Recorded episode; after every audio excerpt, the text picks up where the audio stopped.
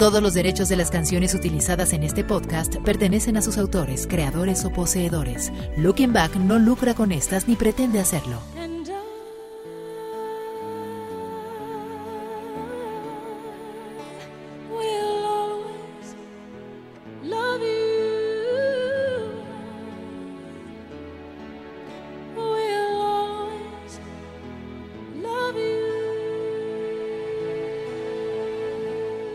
¿Qué tal? Yo soy John Zavala y ya estoy aquí para traerte algo de lo más importante de lo ocurrido en el transcurso de la semana en el mundo de la cultura pop en esto que se llama el podcast de Looking Back, como cada viernes. Este es el podcast número 102 correspondiente al 26 de marzo de 2021 y aquí arrancamos. So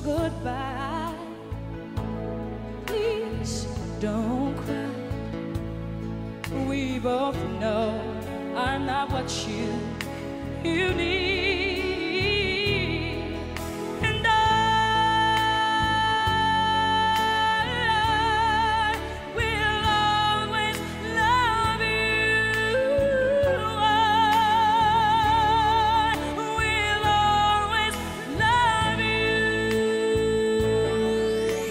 Bienvenido al podcast de Looking Back.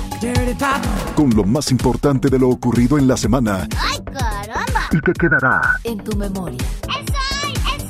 Ajá, ajá, ajá. WhatsApp. El podcast de Looking Back. Música. Guillermo Pous, albacea de la sucesión testamentaria de Juan Gabriel, reveló que se planea la filmación de una película biográfica sobre el Divo de Juárez al estilo de Bohemian Rhapsody y Rocket Man. Se dice que Jeff Jampol, fundador de la compañía Jampol Artist Management, ya trabaja en este proyecto, pues como se recordará, Iván Aguilera, heredero universal del cantante, firmó un convenio con él para presentar y promover el legado del artista mexicano y pues generar más milloncitos de paso, ¿no? Por su parte, el albacea de Juan Gabriel compartió que tiene planeada la realización de una serie documental de varios capítulos de la vida del cantautor Además, dijo que en breve se lanzarán al mercado los discos Los Dúos 3 y Los Dúos 4. También este 2021 se cumplen 50 años del lanzamiento de El Alma Joven, el álbum debut de Juan Gabriel, el cual salió al mercado el 4 de agosto de 1971 con el tema No tengo dinero y bueno, pues también se está planeando algo especial. Abrázame fuerte, muy fuerte y más fuerte que nunca. Siempre abrázame. Hoy que tú estás. Tras cumplirse el pasado jueves 15 años de la muerte de Rocío Durcal, su hija Shaila planea realizarle un homenaje vía streaming y así honrar su memoria con el gran legado musical que heredó a todos los mexicanos. A pesar de ser de origen español, Rocío Durcal es considerada una de las cantantes de ranchero más importantes de todos los tiempos en el país, donde prácticamente se dio a conocer internacionalmente. Con música de compositores de la talla de Juan Gabriel, Marco Antonio Solís, Quique Santander, Rafael Pérez Botija, entre otros, la llamada española más mexicana se ganó el corazón de los latinoamericanos. El 14 y 15 de mayo se transmitirá un espectáculo a través de eTicket Live, el cual promete estar lleno de sorpresas y recuerdos agradables en la carrera de una de las españolas más queridas en México de todos los tiempos, Rocío Durcal, por supuesto.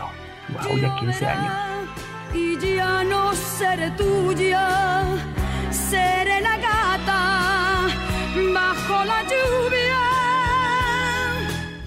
Madonna en OnlyFans Bueno, te cuento. La reina del pop está preparando un documental titulado Madame X con una recopilación de su gira de conciertos con 75 fechas a lo largo de 2019 y 2020. El proyecto mostrará contenido en exclusiva detrás de cámaras, detalles y momentos por los que la reina del pop tuvo que pasar mientras se encontraba de gira. También incluirá clips de Madonna en acción y presentará detalles sobre las lesiones de cadera y rodilla que sufrió la cantante. Sin embargo, Madonna ha insinuado que el material podría no superar la censura de Netflix y que podría ser más apropiado para otras plataformas de pago como OnlyFans, ya que en algunas escenas se muestra muy expuesta o con prendas que pueden parecer muy provocativas para cierto tipo de público, comentó la cantante. Sin embargo, pues no me lo parece tanto, ¿eh? Digo, creo que hemos visto cosas muy subiditas de tono en Netflix y no veo un impedimento para que pueda presentarse el material de la reina del pop. ¿O ustedes qué opinan? ¿Será acaso una estrategia para jalar muchísima más gente a OnlyFans? Buen negocio podría resultarles, ¿eh? Esta película se estrenará 30 años después de su primer documental Truth or Dare, que relató su vida durante la gira Blonde Ambition de 1990. Así que ve contemplando la posibilidad de crear una cuenta de OnlyFans para que puedas ver el documental de Madonna.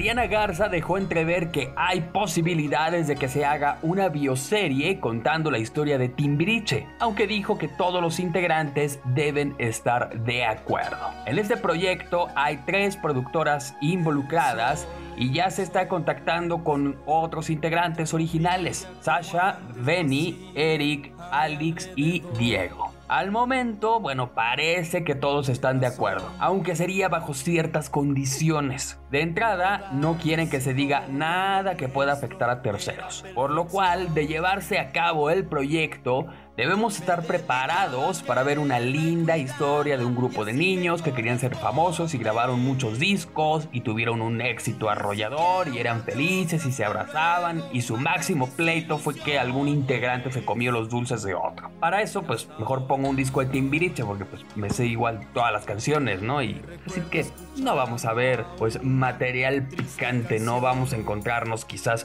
con un Luisito Rey como en el caso de la serie de, Luis Miguel o con una esposa manipuladora, y no me refiero a Anel, eh, como en la, en la bioserie de José José, eh, pues todo ese tipo de cosas y de villanos que nos topamos en las distintas bioseries, pues al parecer no los vamos a encontrar acá. Todo va a ser lindo, colorido y muy musical.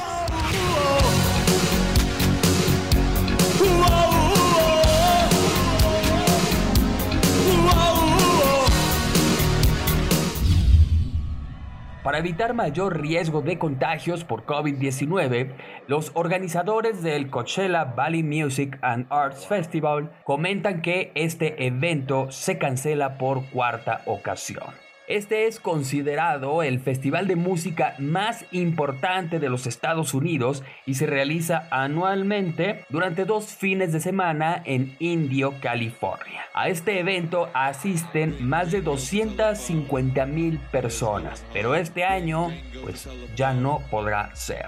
Desde 2020 se tenía planeado realizar el festival para dos fines de semana de abril, pero por la contingencia se pospuso hasta octubre de ese mismo año. Sin embargo, como la situación en el mundo por el coronavirus no mejoró, se pospuso por tercera ocasión para el abril próximo. Ahora, por cuarta ocasión, el festival que sería encabezado por las actuaciones de Travis Scott, Frank Ocean y Rage Against the Machine se canceló y se reprogramó para 2022, ya que aunque la situación ha mejorado en el país, la incertidumbre continúa.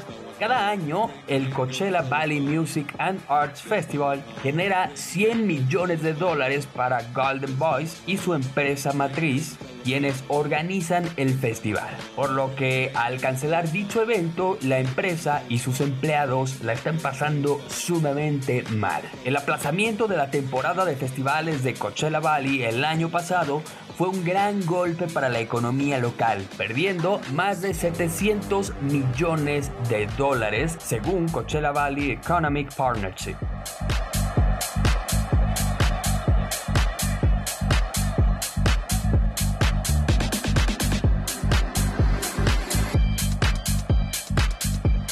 El podcast Looking Back.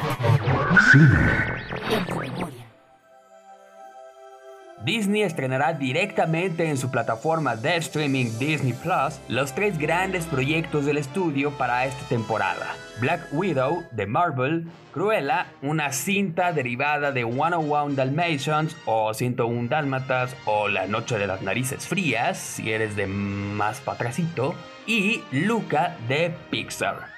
La estrategia de lanzar sus nuevos títulos en cines y en su plataforma el mismo día es una medida impuesta por la pandemia del coronavirus y que se alargará hasta el verano por lo menos, a pesar de la reapertura de las salas. Cruella se estrenará el 28 de mayo y Black Widow llegará al público el 9 de julio. Para ver ambas películas en televisión habrá que pagar un cargo extra que se sumará a la tarifa mensual de Disney Plus y que en los Estados Unidos es de 30 dólares aproximadamente, aunque pues podría variar según el país. Sin embargo, pues no, no habría una gran diferencia considerando pues los costos que tiene que una familia vaya al cine, ¿no?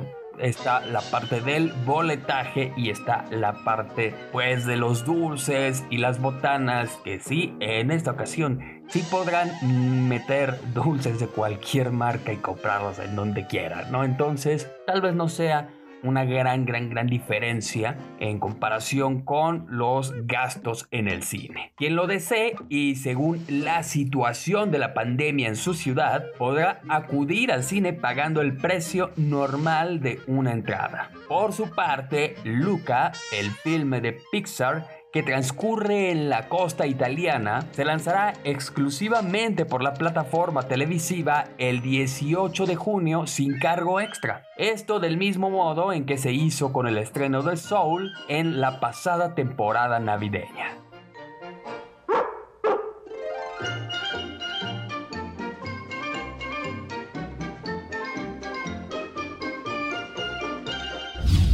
Por otro lado, Warner Bros. anunció que dará exclusividad de nuevo a las salas de cine en una cierta vuelta a la normalidad tras la pandemia. El estudio causó conmoción al anunciar que en 2021 todas sus películas se estrenarán a la vez en las salas y en la plataforma HBO Max, pero a partir del año que viene los cines tendrán 45 días de exclusividad en las salas antes de desembarcar en el mercado digital. Hasta la crisis del coronavirus, el plazo habitual era de 90 días.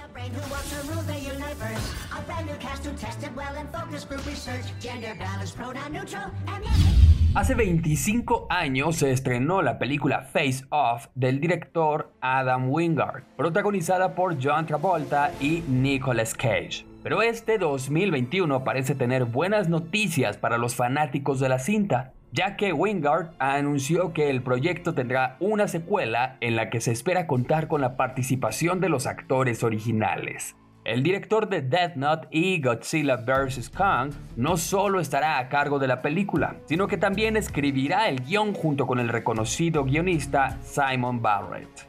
Wingard también confirmó que ya casi han terminado el borrador del primer guion y que pronto lo presentarán al estudio. Dejó en claro que la participación de los actores depende de la reacción que tengan estos con lo ya preparado. Afirmó que espera contar con Travolta y Cage porque es la continuación de la historia. La película, estrenada en 1997, obtuvo varios premios y reconocimientos como el MTV Movie Award al mejor dúo en la pantalla, además de ser nominados al premio Oscar en 1998. Face Off está basada en el filme francés La Machine de 1994. Cuenta la historia de cómo un agente del FBI asume la apariencia física de su peor enemigo con el objetivo de parar un plan terrorista. Y al mismo tiempo, cómo el enemigo luego se convierte en él.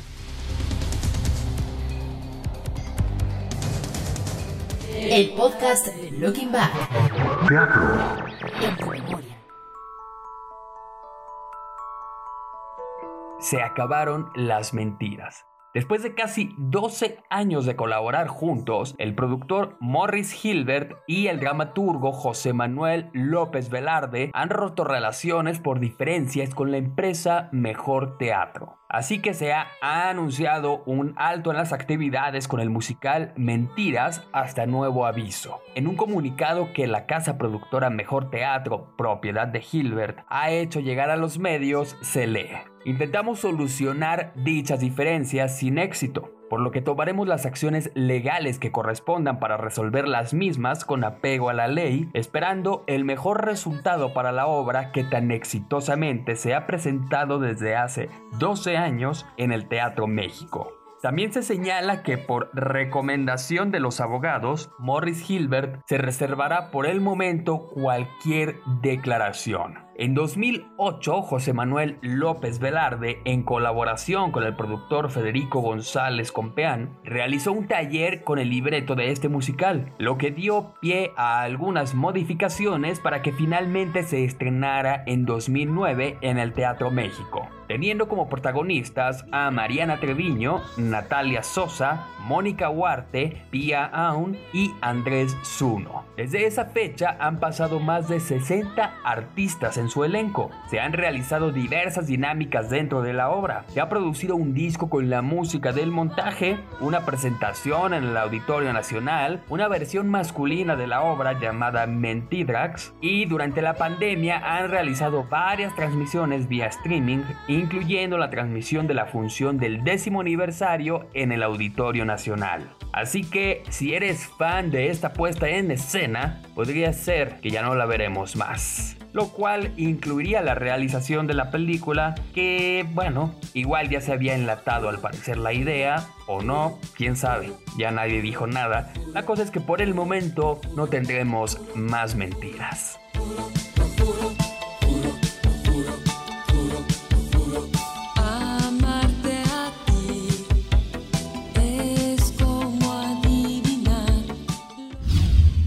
Momento de escuchar el comentario de Fer Moctezuma. ¿Qué onda, Fer? ¿Cómo te va? ¿Qué nos compartes hoy? Amigos John, amigos de Looking Back, ¿cómo están? A mí, como cada ocho días, ustedes ya lo saben. Me da muchísimo gusto pasar a saludarlos por aquí, aunque sea un ratito, y comentar un poco de la información que nos compartes, John, que sea como ya lo he dicho, de, de, dos vías, ¿no? De aquí para allá y de allá para acá. Antes de comenzar les comento, dejé un tweet en mi cuenta arroba fermoctezuma o con relación a este podcast. Pues si lo quieren ir a comentar, si lo encuentran y lo quieren ir a comentar, pues estaría excelente, ¿verdad? Bien, pues mira, vámonos de atrás para adelante como ya es costumbre. Siempre fui muy...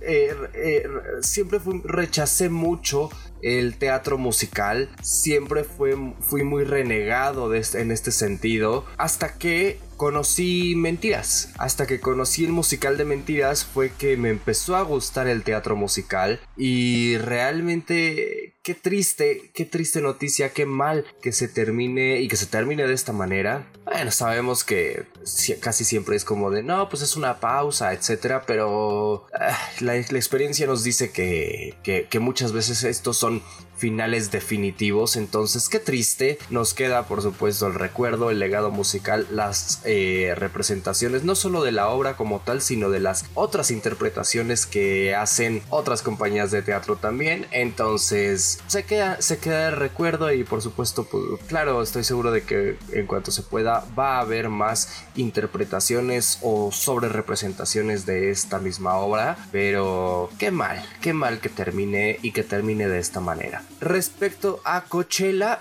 me recordó un poco a lo que traíamos hace ya algunos podcasts, amigo, eh, del festival de Woodstock, que estaba con que sí, con que no, con que quién sabe, con que vamos a ver.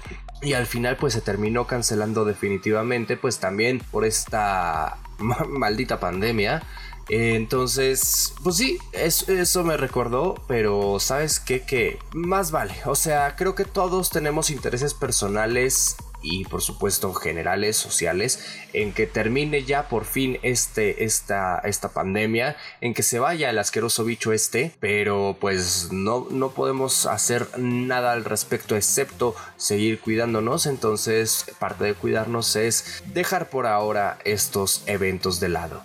Con respecto a lo musical, a Timbiriche, a Juan Gabriel, a Rocío Durcal, pues va a estar padre, ¿no? Pero creo que, mira, de Timbiriche, como bien dices, o sea, si no hay un villano de la historia, si no hay a quién echarle la culpa de todo, ¿verdad? En todo, mundo necesita a quién echarle la culpa, me han contado.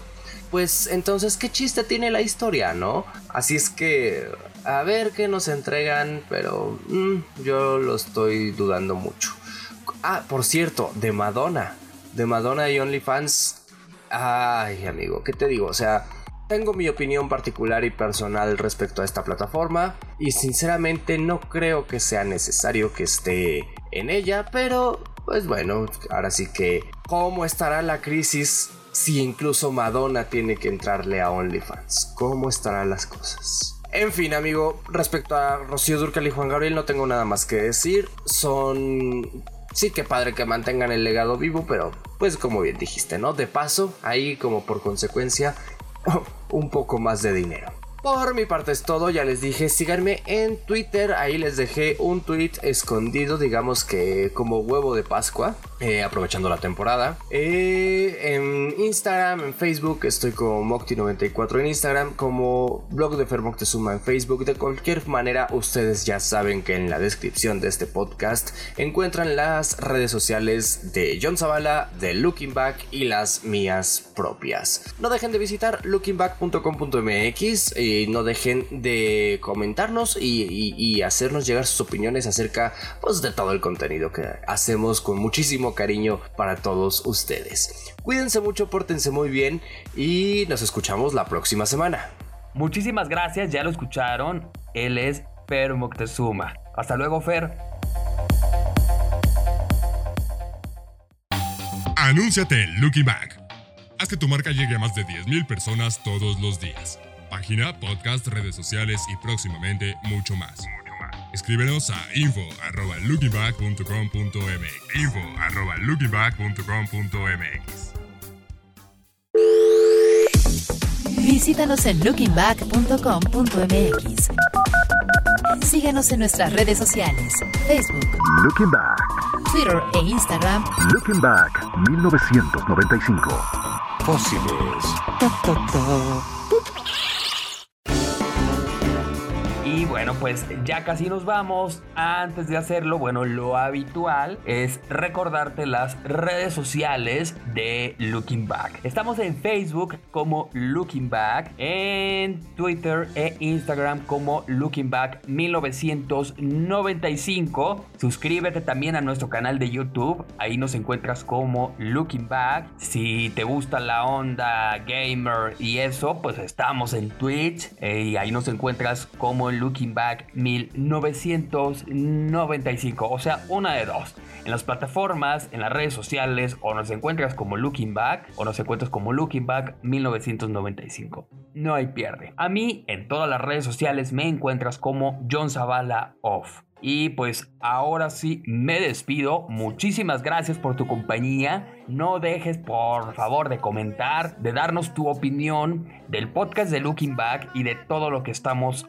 haciendo y ofreciéndote. Ahora sí me voy. Nos escuchamos el próximo viernes en una emisión más del podcast de Looking Back. Hasta la próxima. I'm driving around in my car.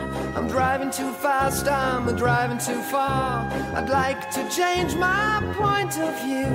I feel so lonely, I'm waiting for you, but nothing ever happens. And I wonder, I wonder how, I wonder why. Yesterday you told me about the blue, blue sky,